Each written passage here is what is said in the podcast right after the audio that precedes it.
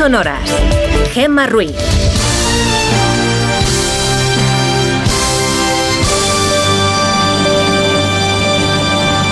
Son las 5 y 6 de la mañana, las 4 y 6 en Canarias. Buenos días.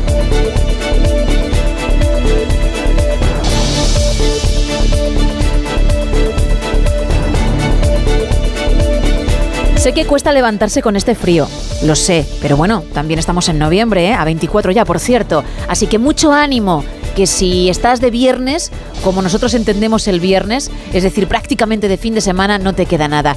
Y si acabas de empezar, pues mucho ánimo ¿eh? y que vaya todo muy bien.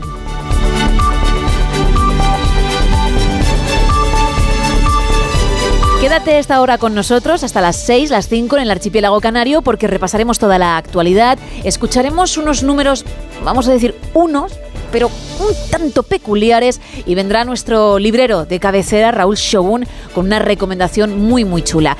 Todo eso en un ratito, pero ahora lo que toca es saber qué tiempo nos espera precisamente el fin de semana. Isa, cuéntame. Pues mira, va a ser un viernes de cielos despejados, menos en el extremo norte, donde especialmente por la mañana se esperan intervalos nubosos, unas nubes que dejarán alguna que otra precipitación débil en el área del Cantábrico. En el resto del país, jornada, como digo, de mucho sol. Pero hay que volver a recordar que es un sol que engaña, Hmm, es un sol que calienta poco, porque de nuevo será un día fresquito, como has dicho, estamos a finales de noviembre. Como haya alguien que todavía me salga a la calle en manga corta Uh. o con un jersey finito solo porque hace sol, con todos los inviernos que, y otoños que llevará a sus espaldas, me voy a enfadar, ¿eh? Sí, sí, porque además bueno, te vas a enfadar tú y, Es que- y él se va a poner malo, ¿eh? Hay muchos días soleados Sí. también en esta época del año. Por cierto, demasiados porque tiene que llover. Efectivamente. Pero claro que sí, que sí, que un 24 de noviembre, por mucho que haga sol, no es el sol de agosto. Está claro. Que hay que ponerse el abrigo, evidentemente. Así Después que de esta conversación de ascensor puedes continuar. Va a ser un día de fresquito, como decíamos, así que hay que ponerse bien el abrigo. Pero antes de hablar de esas temperaturas, vamos a prestar atención a los avisos que hay activados hasta ahora en la Agencia Estatal de Meteorología. Unos avisos que se centran de nuevo en el viento. El día comienza con avisos naranjas en el Ampurdán, con rachas que van a alcanzar los 80 kilómetros hora. Un viento que también se dejará notar en el litoral sur de Tarragona y en Menorca. Eso sí, al igual que ayer comentábamos que este, este viento iba a provocar olas de casi 10 metros, hoy la previsión está en 3-4 metros. Aún así, precaución. Y si bien será un viernes soleado en la península y en Baleares, en el archipiélago canario tendrá una jornada de nubes en sus cielos. Incluso no se descartan lluvias débiles al final de la jornada en las islas de mayor relieve. Y con tanta nube bajan los termómetros máximas de 24 en Canarias. En Málaga alcanzarán los 22, pero lo normal es que veamos valores máximos por debajo de los 20. 11 en Burgos, 14 en Logroño, 13 en Lugo, 16 en Ciudad Real. Pero el frío se va a notar una jornada más por la noche y en las primeras horas del día. Un grado bajo cero en Ávila, 4 bajo cero en Teruel, 0 en Cuenca y en Albacete, 3 en Madrid y 11 en Santander de cara al fin de semana. El sábado será un día muy parecido al de hoy, pero menos frío y el domingo subirán un poco más los termómetros, solo un poco, pero despediremos la semana con un domingo de muchas nubes en el extremo norte peninsular y Gema en Benasque ya hay nieve y está precioso. Está precioso el, el pueblo, de verdad, precioso. Ya lo es Sí. sin nieve, pero ahora tiene ese encanto especial. Gracias. un placer.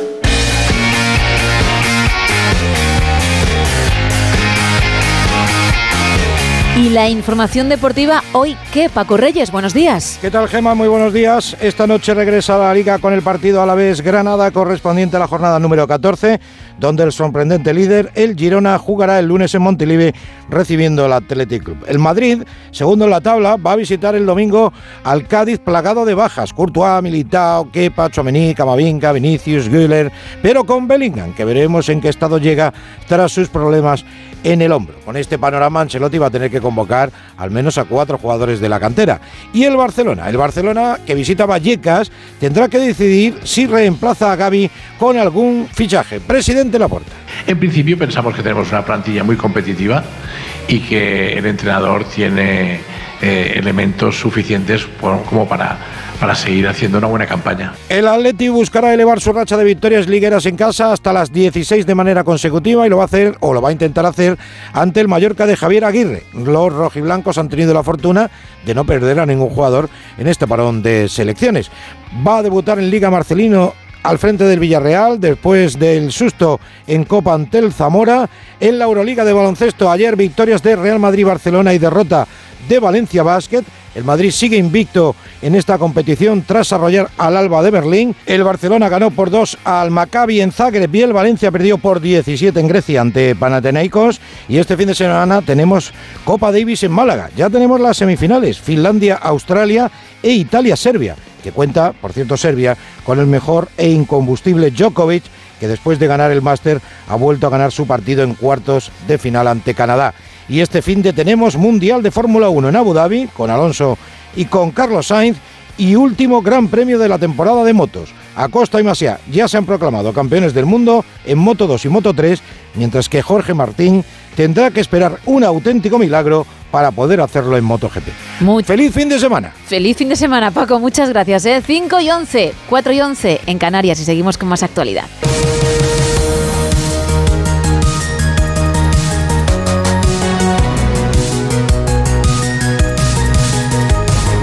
Y empezamos hablando del acuerdo entre Israel y Hamas, porque Qatar asegura que 13 rehenes serán liberados hoy a partir de las 4 de la tarde. Jorge Infer. En un principio la tregua tendrá una duración de cuatro días, pero si todo sale adelante se podría extender incluso una semana y media. Por lo pronto lo que se conoce hasta ahora es que Israel ya tiene en sus manos una lista con los nombres de los primeros 13 rehenes que serán liberados a partir de las 3 de la tarde. Mayed Al-Ansari es el portavoz de Exteriores de Qatar, uno de los países mediadores. Serán 13 en total. Todas las mujeres y niños y rehenes de las mismas familias serán reunidos dentro del mismo grupo.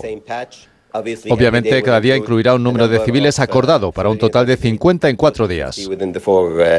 El acuerdo también contempla la entrada diaria de 200 camiones con suministros médicos y cuatro camiones con combustible para distribuir por toda la franja. Una tregua en la que, eso sí, no hay organización independiente que determine si se cumplen o si se violan las condiciones de un pacto negociado por Qatar y por Estados Unidos. Pedro Sánchez visitó ayer Israel y defendió ante el presidente de la autoridad palestina, Mahmoud Abbas, lo que también les trasladó al presidente y al primer ministro israelí, que debe ser la autoridad palestina la que asuma el control de la franja de Gaza y reiteró la solución de dos estados. El presidente del gobierno español se reunió con familiares de rehenes en manos de Hamas y aunque reconoció el derecho de Israel a defenderse, le acusó de no respetar la legalidad internacional. Juan de Dios Colmenero. Visita de Pedro Sánchez, acompañado en todo momento y en todas las reuniones del primer ministro belga con el presidente de Israel con el primer ministro Netanyahu, pero el mensaje de Sánchez ha sido concreto. La respuesta de Israel no debe implicar, ha dicho, la muerte de civiles y de niños palestinos, ni la falta de respeto al derecho internacional, reconociendo a Israel el derecho a defenderse, pero al mismo tiempo acusándole de no respetar el derecho internacional. Ya hemos dicho desde el principio de los terribles atentados que Israel tiene derecho de defenderse y que también está obligado a respetar el derecho internacional. Ha sido en la reunión con Netanyahu cuando ambos mandatarios han podido visionar imágenes muy duras, nos decían desde Moncloa, de la masacre terrorista de Hamas. Imágenes que no han hecho cambiar el mensaje de valentía, añadían desde Moncloa, que ha tenido Pedro Sánchez acusando a Israel de extralimitarse en la respuesta. Los sindicatos de Renfe y Adif han desconvocado la huelga en contra del traspaso de Rodalíes prevista para hoy y los días 30 de noviembre y 1, 4 y 5 de diciembre. El Ministerio de Transportes, encabezado por el exalcalde de Valladolid, Óscar Puente, se habría empleado a fondo en las negociaciones con los sindicatos con el objetivo, obviamente, de evitarla. De haberse llevado a cabo, habría afectado a miles de viajeros y habría obligado a cancelar más de 1.500 trenes de media y larga distancia AVE y mercancías. Los sindicatos defienden haber conseguido todas sus reivindicaciones, principalmente la garantía de integridad de las empresas públicas Renfe y Adif, el mantenimiento de las plantillas y que se siga haciendo la operación tanto en Renfe Mercancías como en Rodalíes. El propio presidente de la Generalitat, Pere Aragonés, afirmó ayer que no había razones para la huelga preventiva porque los derechos de los trabajadores se verán plenamente garantizados con el traspaso de competencias. Aragonés, que ha fichado a Pere Macías como encargado para gestionar ese traspaso, propondrá también un modelo de financiación propio para Cataluña. Onda Cero Barcelona, Marcos Díaz. Pere Aragonés no quiere perder ni un minuto para cobrarse los acuerdos firmados con Pedro Sánchez. El presidente de la Generalitat ha encargado al Departamento de Economía que elabore en un plazo de tres meses un modelo de financiación que saque a Cataluña del régimen ordinario. Hemos también encargado la elaboración de una propuesta de financiación singular para Cataluña que acabe con el déficit fiscal y que eh, pues también permita que Cataluña tenga un modelo propio en el que será de Cataluña la que va a recaudar y gestionar todos los impuestos que pagan los catalanes y catalanas. El gobierno catalán también ha creado un comisionado para negociar el traspaso de cercanías, al frente del cual estará el exconvergente Pera Masías. El magistrado del Tribunal Constitucional y exministro de Justicia, Juan Carlos Campo, ha solicitado abstenerse del recurso de amparo contra la amnistía. Eva Llamazares. Juan Carlos Campo dirime su propio dilema moral sobre la amnistía y de las tres opciones, apartarse, votar con su bloque o votar en contra de su bloque, en coherencia con lo que dejó escrito cuando era ministro, ha escogido la primera. Plantea su abstención en el primer recurso que ha llegado al TC relativo a la proposición de ley y señala que lo hace para salvaguardar la imparcialidad del tribunal. El Pleno del TC tendrá que determinar ahora si acepta esa abstención en una votación de gran interés porque retratará a todos. Hay un precedente en el que la mayoría progresista impidió a la magistrada conservadora Concha Espejel apartarse de la deliberación, en este caso el aborto. Así, de paso, se evitaba tener que aceptar tres recusaciones de progresistas. Ahora, si Campos se aparta, adelgazará el bloque progresista previsiblemente favorable a avalar la amnistía. Tampoco al bloque conservador debería interesarle que Campos se aparte, entendiendo que votaría a su favor, si es congruente con aquel informe en el que declaró la amnistía claramente inconstitucional. Una razón que puede llevar a los progresistas a no aceptar la abstención de campo es que cargaría de razones a quienes piden la recusación de Conde Pumpido y de la exasesora 10, haciendo temblar la holgada ventaja 7-4 que cosechan las grandes cuestiones en el Tribunal Constitucional. Podemos estaría dispuesto a negociar los presupuestos con el PSOE y dejar al margen a Sumar, Ignacio Jarillo. Pues así han empezado esta primera semana tras la toma de posesión sin ministros en Podemos. Yone Belarra advierte su formación no va a estar al servicio de Sumar, al menos no necesariamente, y la aprobación de los presupuestos va a ser el campo de batalla. Por eso, ahí va este primer aviso. Podemos va a trabajar con total autonomía política y parlamentaria en este, en este Congreso. Ahora tenemos un gobierno en el que solo manda Sánchez, en el que se va a hacer lo que diga el Partido Socialista. Autonomía política y presión interna hacia Sumar. La portavoz de esta formación, Marta Lois, trataba de quitarle hierro a esta declaración de intenciones de Podemos, aunque se lamenta de esta estrategia interna. Creo que es Podemos el que está haciendo declaraciones en este sentido sobre la posibilidad de, de votar en sentido diferente al grupo parlamentario. Yo creo que hay que preguntarle a ellos eh, cómo entienden entonces eh, su formar parte o no del grupo parlamentario de Sumar. Fuentes de la formación de Jenny Belarra aseguraban a Onda Cero que no van a amagar y que están dispuestas a recuperar el liderazgo porque ellos son la marca original que sí cambió las cosas en la izquierda. Lo contábamos ayer, el ultraderechista Gerd Wilders, líder del partido PVV, ha ganado las elecciones en Países Bajos pasando de 17 a 37 escaños. Ha prometido frenar el tsunami de refugiados. Es euroescéptico, pero también antiislamista Jacobo de Regoyos. De hecho, siempre va con chaleco antibalas, acompañado de seis guardaespaldas y se desplaza en un vehículo blindado debido a su postura contra el Islam, que incluye la prohibición de las mezquitas y escuelas coránicas, llegó incluso a pedir la prohibición del Corán, que comparó con Hitler. Él asegura que no se trata de racismo, de hecho su madre es de origen indonesio y está casado con una húngara de origen judío, lo que no evita que quiera expulsar a todos los solicitantes de asilo. 35 escaños es sin duda un triunfo, pero es insuficiente, necesita otros partidos para formar gobierno y el problema es que los otros partidos le ven a él como un problema y estarían fácilmente tentados de impedir su acceso al gobierno. Para ellos, la salida de la Unión Europea o del euro son otra línea roja que añadir al tema de la inmigración. Con su pelo rubio e ideas extremistas lo llaman el Trump holandés, pero lo cierto es que tiene diferencias. Por ejemplo, siempre se expresa con educación, dice rehuir el fascismo y sentirse liberal antes que un conservador. De vuelta a nuestro país, los sindicatos ven insuficiente la propuesta de la COE sobre el salario mínimo interprofesional. Caridad García. Los sindicatos reconocen la voluntad de COE de subir el salario mínimo, pero entienden que su propuesta de elevarlo un 3% se queda corta. A juicio de las centrales, el SMI debe proporcionar un mínimo de dignidad y de suficiencia que viene determinado, entre otras cosas, por el elevado coste de la vida. Unai Sordo es el líder de comisiones obreras. El salario mínimo interprofesional tiene que subir teniendo en cuenta cómo están subiendo los precios de los productos básicos que componen la cesta de la compra de la gente que tiene salarios más bajos. UGT y comisiones obreras esperan que cuanto antes la vicepresidenta segunda les convoque para abordar esta subida del salario mínimo en una reunión que previsiblemente podría tener lugar la semana que viene.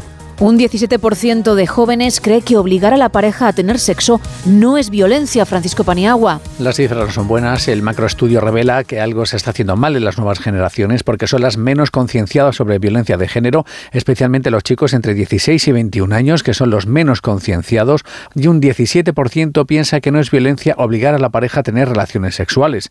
Las redes sociales y la tecnología han contribuido a generar nuevas formas de violencia de género, lo asegura la magistrada especializada en violencia de la mujer mujer, Fátima Saura. Un mal uso de las redes sociales es una de las causas de que la violencia de género haya vuelto en la adolescencia y además se ha convertido en un medio habitual, un medio para cometer ese delito. Los encuestados en este macroestudio consideran que cualquier colectivo susceptible de sufrir violencia de género, si bien los jóvenes y las personas con bajo nivel educativo o adquisitivo son las que más se señalan. La Fiscalía pide nueve años de cárcel para Dani Alves por violar a una joven en una discoteca Onda Cero Barcelona. La Fiscalía además solicita una indemnización de 150.000 euros para la víctima y 10 años de libertad vigilada. La audiencia de Barcelona ya ha ratificado en dos ocasiones el encarcelamiento de Alves. Ahora, tras el escrito, le toca la acusación particular y después a la defensa del futbolista. Durante la instrucción, Alves ha contado hasta cuatro versiones distintas de los hechos. Primero, alegó que no conocía a la víctima, admitió después que coincidió con la joven en el baño de la discoteca sin que sucediera nada entre ellos y cuando la jueza confrontó sus explicaciones con las pruebas biológicas, sostuvo que la chica le había practicado una felación de forma consentida.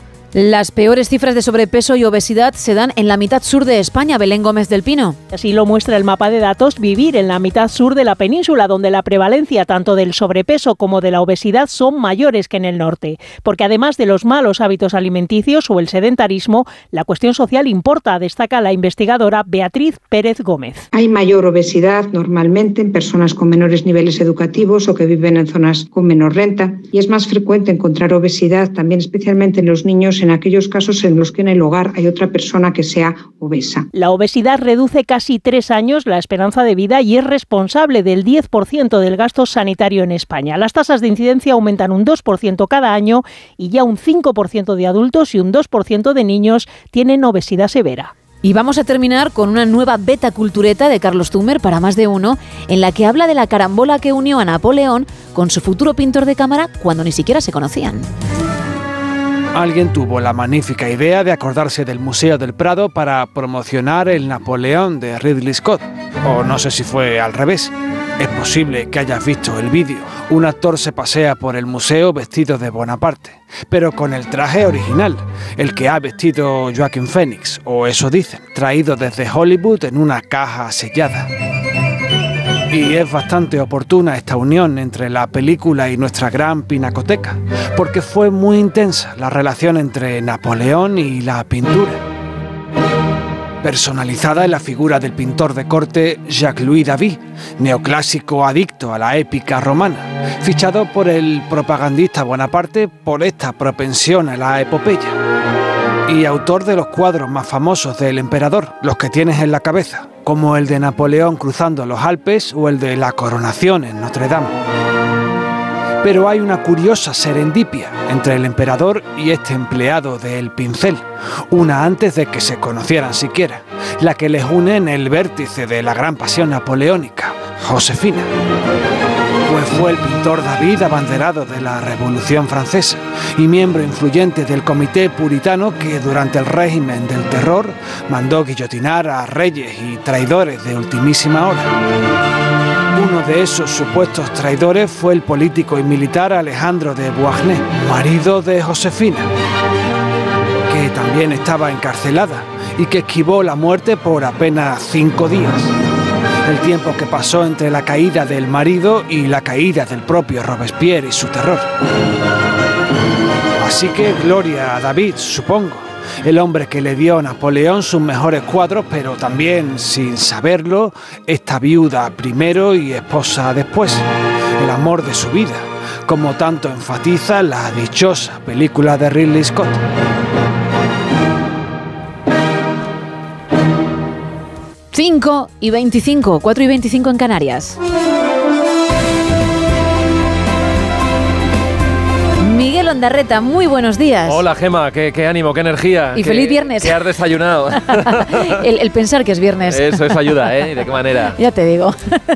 bueno, cuéntame cómo viene hoy la actualidad. Bueno, estamos muy pendientes, Gema, que esperemos que esta vez sea la, la definitiva, porque si todo va bien, si nada se tuerce, en cuestión de 35 minutos debería entrar en vigor pues la que va a ser la, la primera tregua, un alto el fuego de, de cuatro días entre Israel y Hamas, que va a permitir también, a partir de la tarde, a partir de las 3 de la tarde, hora peninsular, que puedan ser liberados los primeros rehenes que siguen en manos de, de Hamas y que a su vez Israel saque de las cárceles a 150 presos palestinos. Se habla de, mujeres y de niños, ninguno de ellos con delitos de sangre.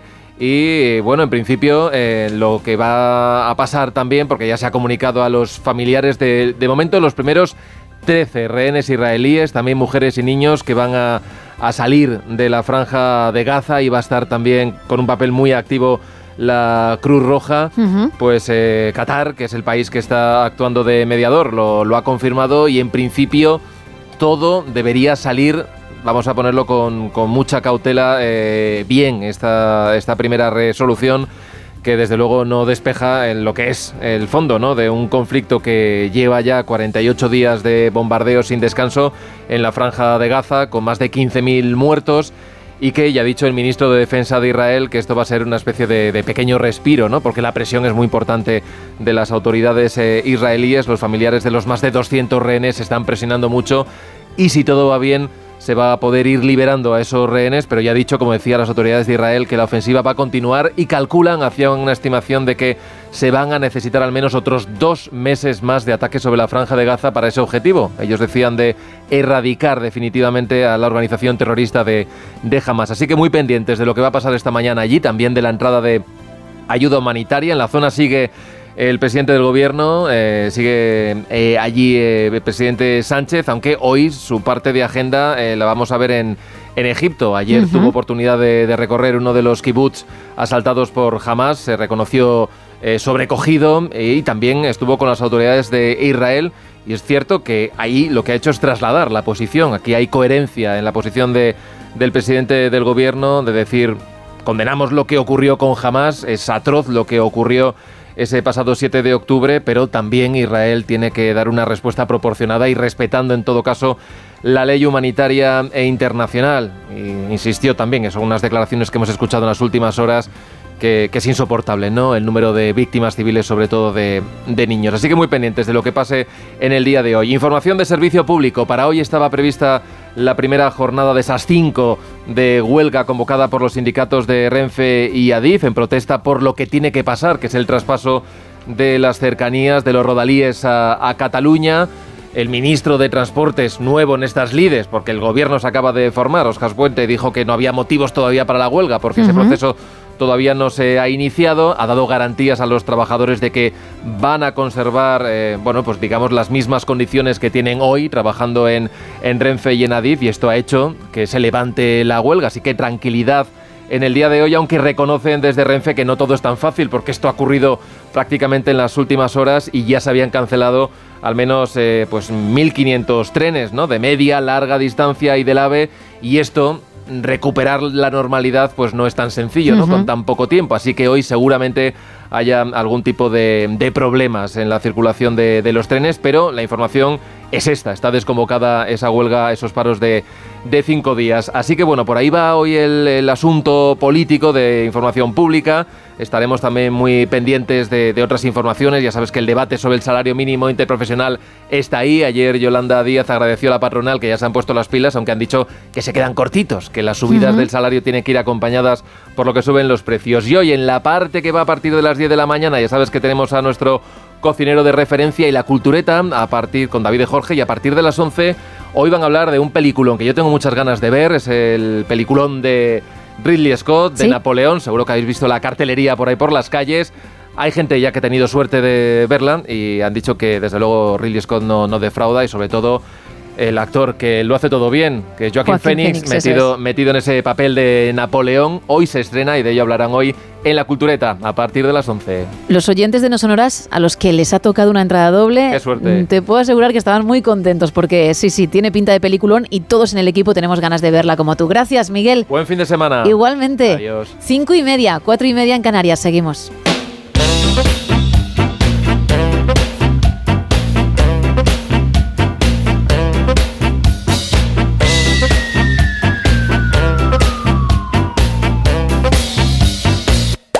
All in One. Bueno, esta sintonía indica, como cada semana, que vamos a dedicar unos minutos a grandes de la música que por ahora lo son en sus casas, pero que algún día el resto del planeta, del globo terráqueo, aplaudirá. Muchísima gente acudirá a sus conciertos y pensarán, ¿por qué no los descubrimos antes? ¿Por qué hemos estado tantos años sin disfrutar de su calidad? A veces se necesita ese factor suerte, ese empujoncito, porque tú puedes ser muy bueno, pero si no tienes a alguien que te ayude, estás perdido.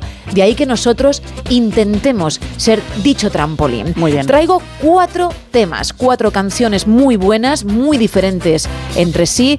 También son diferentes los géneros que van a sonar y creo que la cosa promete. Creo que os va a gustar mucho, Qué Isa. bien, ¿eh? Qué bien, qué ganas ya de escuchar las canciones. Pues mira, tus deseos son órdenes.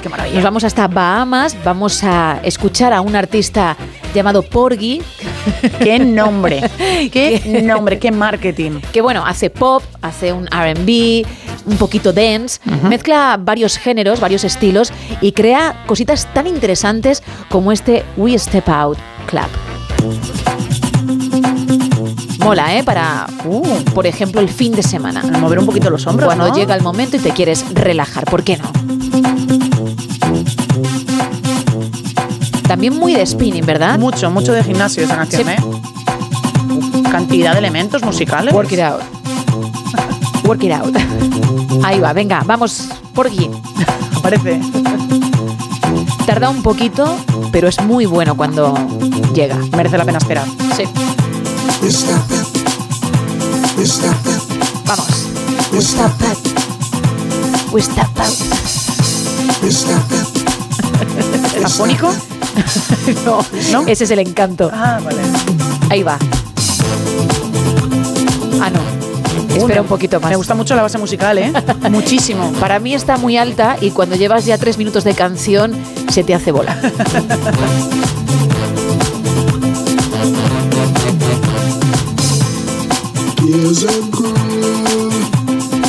Hey. Pero un mojito, un sofá bastante cómodo y el mar delante. ¿Solo un mojito? sí. Solo. Sí, porque con esto ya digamos que tu cabeza está en otro mundo, ¿eh? No, no, él te lleva a otro mundo, literal, ¿eh?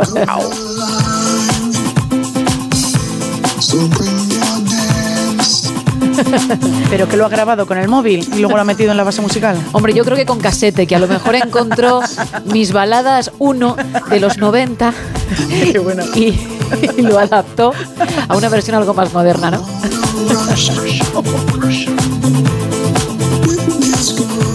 Pero es muy, muy, muy relajante. Bueno, me has muy de tiempo libre, de ocio. Me has quedado la palabra de la boca, ¿eh? Relajante es lo que me venía a mí, el término que me venía a mí a la cabeza. Bueno, es que no te dejas llevar, ese es el problema. No, no, no, pero yo cuando estoy afónica tengo una voz bastante parecida, ¿eh? Bueno, pues mira, puede ser Porga. Porgy y Porga. Girando como Taylor Swift por el mundo. Bueno, esa es la primera propuesta. Nos vamos ahora con una balada. Es una mezcla de hip hop con pop, pero para días tristones. Ay. Nos tenemos que ir hasta Timor Oriental, ¿de acuerdo? Nos vamos a- al sudeste asiático para escuchar a Mubere con un tema precioso que suena así.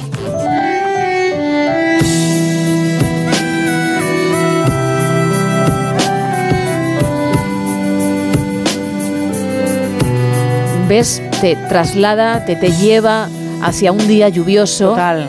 Pero es muy bonita, se titula Admet Ao. Mirando por la ventana, cómo Claro. cae la lluvia. Un café caliente.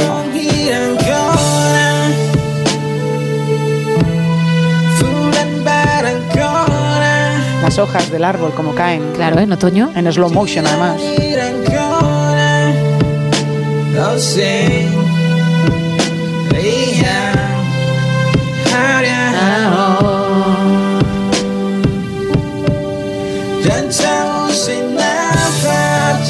Siento si estás pasando por una ruptura, si estás teniendo un pequeño bache amoroso, porque este tema te puede tocar la patata. Soy consciente de ello. Pero bueno, a veces uno necesita también estos momentos. ¿eh? Adelante. A Venga. tú lo vales.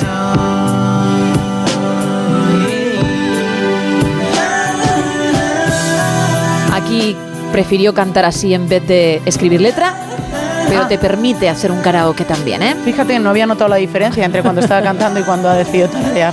Me parece que voy a tener que cambiar de juez en esta sección, ¿eh? Ah, ¿eh? Como, se viene arriba. Momento de, sacar la linterna en el concierto. ¿eh? Total. Increíble, mover los brazos de un lado para el otro. Es ese tema, esa canción que estás deseando que toque, aunque disfrutas de todo el show pero estás deseando que eso llegue. Y llega. ¿eh? Ahí llega. Todo llega. Ahí está él. Hip hop, como he dicho también, ¿eh? Vamos.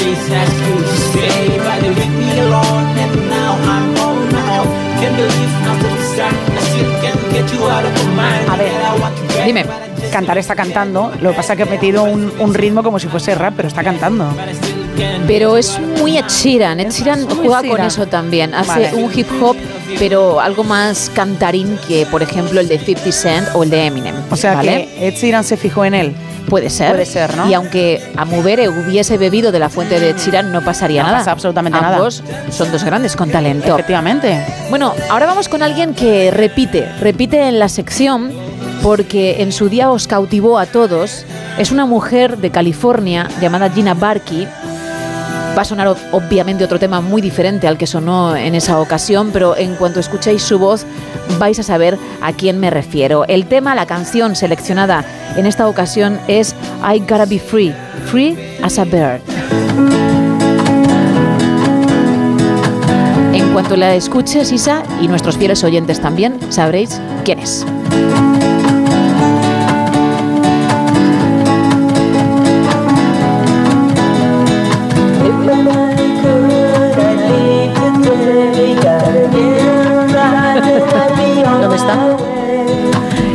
Encanto de Gina.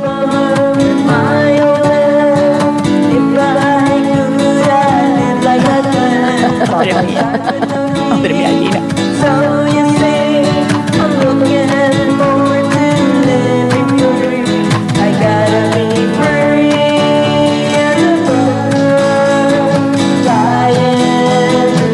¿No te pide estar en una hoguera quemando unas nubecitas.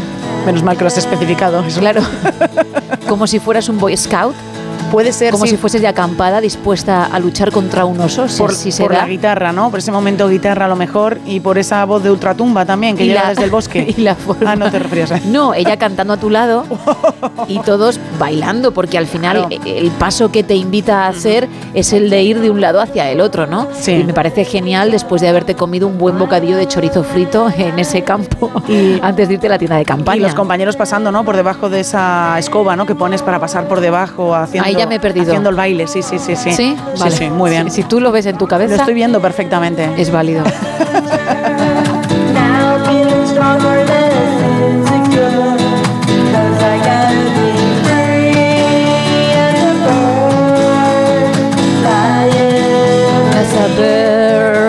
Pero esto está mandado desde un audio de WhatsApp, ¿no? Puede haber hecho lo mismo que, que hizo Porgy, ¿eh? Utilizar el casete. Lo que pasa que ella es muy, muy fuerte, muy, muy buena en la guitarra. En la guitarra es espectacular, ¿eh? claro, y la voz, bueno, pues al final queda en un segundo plano, como puedes comprobar. Una fuerza le da a la guitarra que es increíble, ¿eh? Hombre, por eso está como está. que la tienes. está ya. Ahí a un nivel. Aquí, aquí está. La guitarra la tienes aquí al lado. Que el móvil te indica que hay mucho ruido en el ambiente, ¿eh? Y hay que bajar un poquito el volumen. Y bueno, vamos a terminar con un extra. Uh, qué bien. Con el extra que últimamente siempre traigo, ese regalo que nos lleva hasta Países Bajos. Arian Van Begon. Esto se llama O Web de Mo. Qué bonito el título, ¿eh? Muy bonito. O, web. Rev Moore. También. El caso es que es otra cosa distinta. En castellano es sueño de amor. Se enfada un poco, ¿eh? Uy. O me lo parece a mí, ahora escucharás.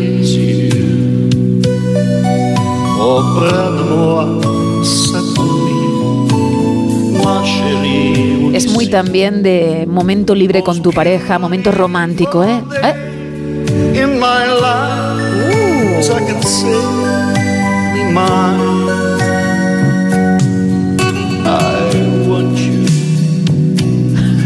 Yo creo que hay una tendencia a que la música esté muy en primer plano y la voz esté muy, muy, muy lejos del a que micrófono. cuando comenzó a llevarse el reggaetón tú jamás pensaste que eso podría triunfar. Efectivamente. Pues estás viendo una nueva corriente Eso que algún es. día llegará. Sí, sí. Valóralo. Uy. Creo que va ahora, ¿eh? Energía.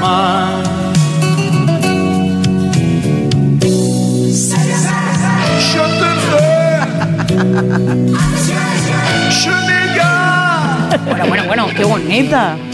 Es muy bonita, es muy bonita, la verdad. La guitarra es muy bonita, ¿eh? le da un toque diferente a la canción. bueno, pues es más de Eva Galvez, de la Sí. sección que tenemos de Eva Galvez para un momento mucho más íntimo con esa persona que, que deseas y, y que puede venir muy bien también en una jornada como esta. Así que por eso quería traerla para cerrar. Uno, una de las dos personas de la pareja va con una rosa en la boca, efectivamente. Sí, sí. Tenemos que seguir porque el show continúa, the show must go on. Pero no quiero hacerlo sin escuchar un poquito más esta canción. Gracias. Claro, es que eso es lo que espero que todo el mundo me diga. No me llegan esos mensajes porque obviamente no puedo hablar con la gente ahora mismo, pero creo que España, tú de hecho has hablado por España Eso ahora y piensa como tú, ¿no? Todos te- gracias. sí, todos te decimos que más gracias por estos cuatro temazos. Pues agradecedme aún más lo que he dicho, que lo voy a poner un ratito.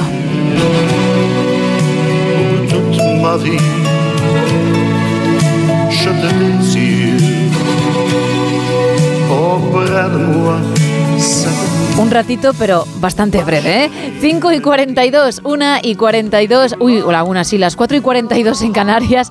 Le acabo de dar un disgusto a los canarios que estén trabajando, que han mirado el reloj y han dicho, ¿qué? ¿Que me quedan todavía 4 horas por delante? No, ya casi acabas. Seguimos en directo y cambiamos completamente de tema porque viene él.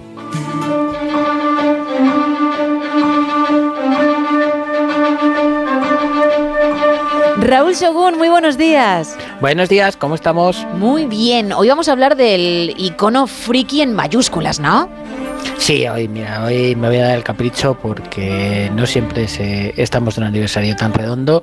Hoy hablamos de un abuelete que a lo mejor mm, tiene más años de los que nos podemos creer, pero que llegó a, la televisión hace 60 años y que creo que a pesar de, toda la cultura pop y toda la cultura geek de Star Wars, Señor de los Anillos y tal, realmente eh, entras en el mundo, en el círculo friki, si conoces si eres fan de nuestro protagonista de hoy, que no es otro que el Doctor Who. Es que fíjate, aunque haya gente que no ha visto nunca nada de él, nunca ha leído nada, vamos, no ha disfrutado de ninguno de los formatos, que son unos cuantos, sabe quién es, por lo menos saber quién es. Luego ya entramos en el rollo friki, como dices, ¿no? Pero es tan famoso que, que a cualquiera que se lo digas, lo haya visto o no, sabe a lo que nos estamos refiriendo.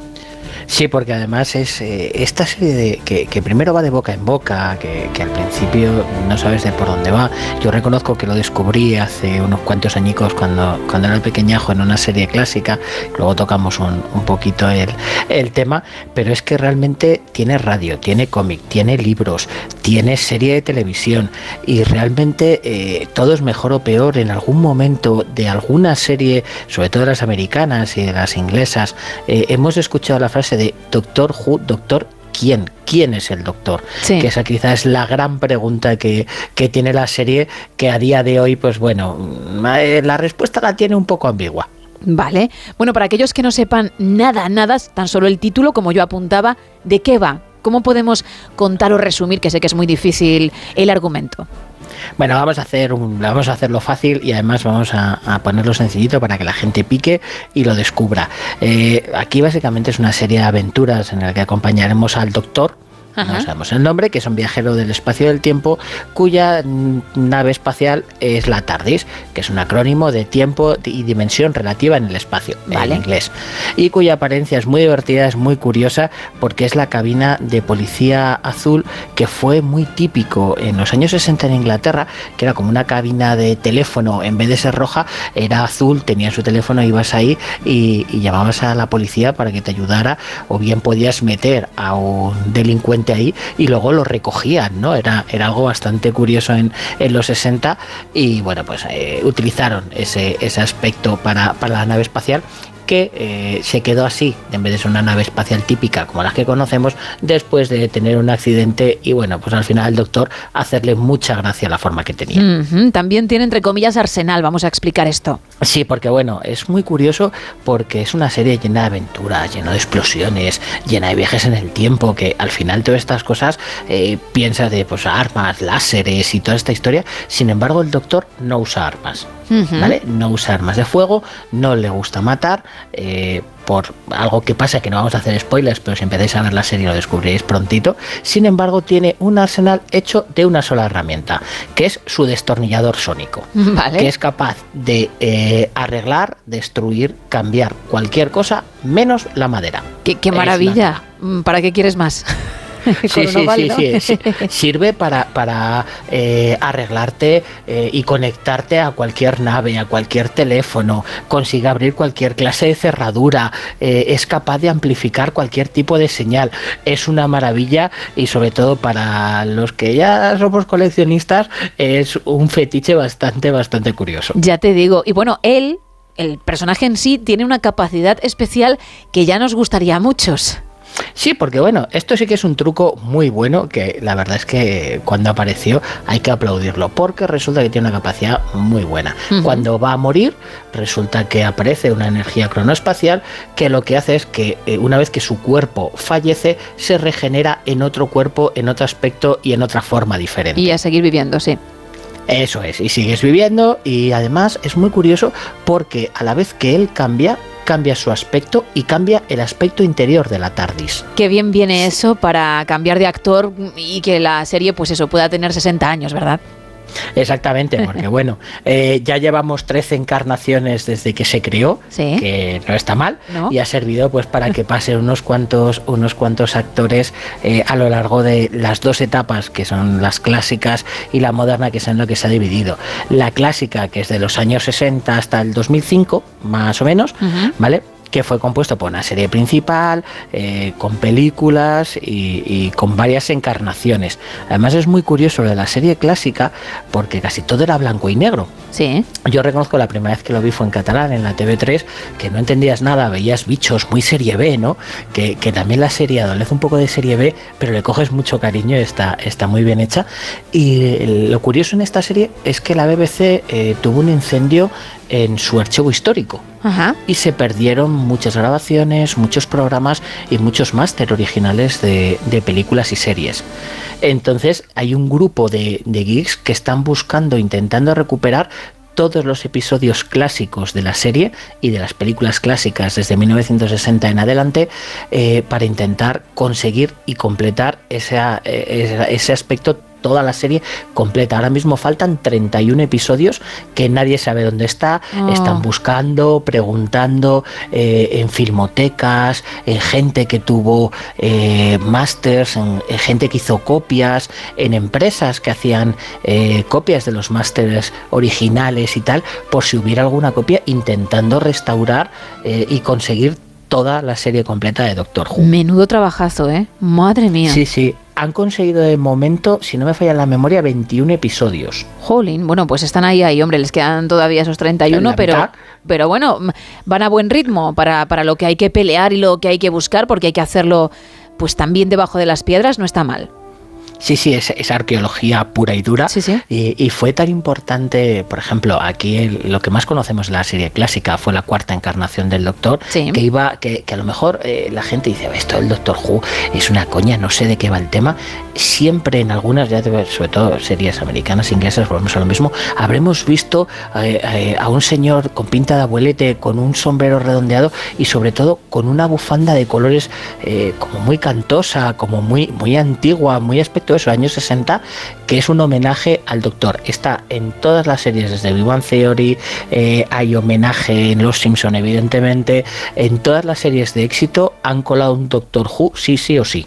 Qué bueno, ¿eh? Qué bueno. Sí, sí, eh, siempre han colado o bien un destornillador sónico con una forma más rústica o bien una, una de las bufandas de- del doctor, del cuarto doctor, que ha sido quizá ese, ese icono cultural que luego ya posteriormente en, en la serie nueva se ha cambiado, pero es ese, ese retazo que a todos nos gusta. Que por cierto, ahora que mencionas de nuevo el destornillador sónico, tú has dicho antes que es todo un fetiche para los que sois coleccionistas, pero es que creo que el destornillador va variando en función del doctor, del personaje, por tanto, puedes coleccionar todo y más. Exactamente, cada uno de los doctores ha tenido un destornillador sónico diferente y ese destornillador se va adaptando a las necesidades que tiene ese doctor, a ese gusto y a la forma y a la apariencia que tiene. Eh, es una auténtica locura porque hay, auténticos diseñadores, eh, incluso sacaron un set de herramientas. Me lo ha dicho un amigo, ¿eh? que esto, lo que voy a decir ahora, me lo ha dicho un Ay, amigo, lo juro, ¿vale? Vale, cuéntanos. Eh, que, que sacaron un set de herramientas con la forma de los de entonces eh, 11 doctores que había, que era una serie de herramientas diferentes. Un propio destornillador, una llave inglesa, Qué guay. eh, una cosita esta. Y la verdad es que molaba muchísimo porque eh, cada uno de ellos, al ser sónico, tiene un ruidito determinado y está hecho eh, a escala 1-1 con cada uno de los destornilladores de, de los doctores. Qué bueno, sí, sí, la verdad es que tiene muy buena pinta, incluso si uno no es coleccionista, ¿eh? Y esa es la parte más clásica, pero tú has dicho que a partir de 2005, pues eh, arrancó la era más moderna, ¿no? Por denominarla de alguna manera. Eso es, además está fácilmente accesible. eh, la gente que quiera descubrir Doctor Who, la gran ventaja es que mm, viendo un episodio, eh, estando, puedes entender, porque son aventuras normalmente autoconclusivas, aunque tengan un hilo de fondo y puedes ver un poquito el, el rollo. Yo reconozco que para mí esta serie moderna tiene uno de los episodios de terror y de suspense más chulos que he visto en muchísimos años, que es un episodio de Los Ángeles Llorones. eh, eh, se llama No Parpades y, o Parpadeo, creo que lo tradujeron al, al final, Blink, y, y molaba muchísimo. Sin haber visto nada de Doctor Who, si buscáis Parpadeo Doctor Who, eh, veis el episodio, son 40 minutos, te genera mucha tensión, es muy divertido. Y lo más chulo es que hay autores, o sea, perdón, actores que, que son muy conocidos. Eh, David Tennant, por ejemplo, es el autor de, de Buenos Presagios, de Good Omens, sale en Harry Potter, Broadchurch, o, o, por ejemplo Matt Smith, el actor de, de The Crow o del spin-off de, de Juego de Tronos. Entonces son actores que, que están funcionando, empezaron ahí y son eh, han generado tal eh, importancia que bueno eh, se llenó de cameos y de, y de autores eh, que, que han ido eh, aportando su granito de arena y sobre todo dentro de la historia de, de Doctor Who se puede ver muy sencillo. Bueno, incluso hay un juego, por decirlo de alguna forma, que uno puede mm, comenzar a, a disfrutar ya, que tiene que ver con Google, con Street View. Un a buscar a Wally casi, ¿no? Sí, sí, es un busca la Wally porque claro, la TARDIS viaja en el espacio y en el tiempo. Sí. Bien, entonces, ¿dónde está? Se supone que está eh, en Inglaterra, bien, pero para todos los que viajamos a Londres alguna vez y nos gusta, hay un juego que he metido dentro de Google y dentro de la propia de la propia Inglaterra y es un icono tan importante que si buscamos en Street View eh, TARDIS o bien eh, cabina de policía azul, eh, podemos ver dónde se sitúa en cada momento la TARDIS porque no está en un sitio determinado, la van moviendo físicamente y la van moviendo dentro de, del propio Street View. Qué barbaridad, oye. Y por cierto, hay algunos capítulos que, que han sido escritos por gente de mucho nombre, gente que incluso ha adaptado Sherlock al cine. Sí, porque bueno, Stephen Moffat y Paul Gattis, los creadores de, de Sherlock, de, de Cumberbatch, que, que se hizo tan famosa eh, esta serie, pues Sí. son eh, los showrunners y, y guionistas de muchos episodios de esta serie moderna de 2005 de Doctor Who. Y también tiene spin-off, claro, si tiene cómics, tiene serie, tiene todo lo que quieras y más, pues el spin-off tenía que llegar. Sí, es una. Sacaron una agencia, se llama Torchwood. eh, fueron cuatro, cuatro temporadas.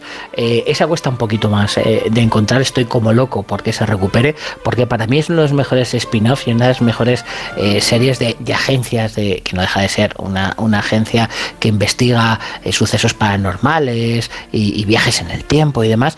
Pero me parece de las más divertidas, de las más completas, de las más integradoras y las más curiosas que ha habido en muchísimo tiempo.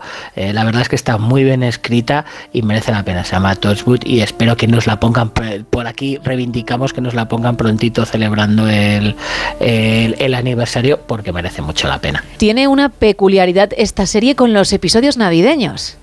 Sí, porque bueno, me, me maravilla la. eh, claro, yo no lo sabía en un principio, luego una vez que, que empiezas a meterte en el mundillo y demás, pues claro, en Doctor Who empiezas porque ves un episodio al azar y dices, ¿qué es esto? No entiendes nada y sigues y, y- y- y hay un momento donde no eres capaz de, de dejar de verlo. Es una cosa maravillosa y resulta que ahí tiene una, tradici- una tradición que viene de, de la etapa clásica, que son todas las navidades eh, que se emitía Doctor Who, eh, eh, a realizar un episodio navideño. Está fuera de continuidad, es como un especial, especial Navidad dedicado a, que servía para presentar nuevas tramas, nuevos personajes, nuevos villanos y sobre todo aprovechaban para hacer cameos gente muy famosa, rollo lo que pasa en Los Simpson, pero en imagen real. Qué bueno. No le falta sí. detalle, ¿eh? no le falta nunca nada. No, no, no, además lo tiene muy trabajado en uno de ellos, eh, en, por ejemplo, en el de, el de la etapa moderna, eh, el episodio, el primer episodio navideño estaba protagonizado por Kylie Minogue. Anda, ¿qué me dices? Que es muy guay, muy guay, muy guay. También sale la actriz de Aria en, de Aria de Juego, de, Juego de Tronos. Tronos, sí. Sí, sí, tiene, tiene varios episodios en, en la etapa de, de Peter Capaldi de, como doctor y la verdad es que merece mucho la peña estos guiños y estos episodios porque se pueden ver de forma, eh, pues eso, de forma independiente y sirven para ver una Navidad diferente porque siempre se desarrolla el día de Navidad. Eso sí que te lo respetan. Ese episodio navideño, pues ya que es navideño, que sea navideño de verdad. Y merece mucho la pena por eso, porque aprovechan ese, esa Navidad para hacerla muy distinta y muy divertida. Perfecto, especialmente para aquellos que nunca han visto nada de Doctor Who, nunca han leído nada y ahora con todo lo que has contado, pues les ha picado el gusanillo, porque si se animan, yo creo que lo van a disfrutar y mucho, Raúl, la verdad. La verdad es que está muy bien, es muy divertido. Luego, además, eh, est- está rodeado de, de merchan, está rodeado de libros, está rodeado de, de cómics. Eh, acaban de sacar este, este episodio especial del 60 aniversario que se puede ver también de forma independiente para conocer un poquito lo que es el, el doctor y luego ir retomando para atrás, porque realmente ahora que llega una época de no sé qué ver, no sé qué me apetece ver y no sé qué me apetece leer. Vamos a probar por ahí porque realmente vas a encontrar un mundo maravilloso. Pues vamos a recordar tu tienda si te parece, porque quien lo quiera hacer no solo tiene que estar cerca de la física, es decir, de la que tienes en Salamanca, sino que también hay una web para comprar vía online. Eso es, los que estén por Salamanca, que se pasen por calle Valencia 36 y los que no, pues que pasen por cartenverso.com. Genial, pues Raúl Shogun, muchísimas gracias, como te digo cada semana, y dentro de poquito hablamos. Muy bien, abrazote. Chao. Dos minutitos para finalizar el programa, así que bajemos el telón.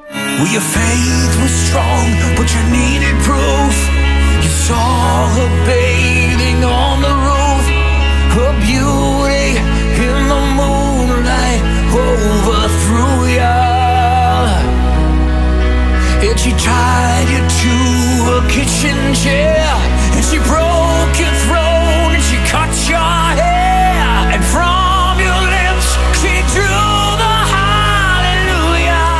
Que pases un feliz fin de semana. Nosotros regresamos el lunes ¿eh? y pasaremos lista. Lo dicho, disfruta. Adiós.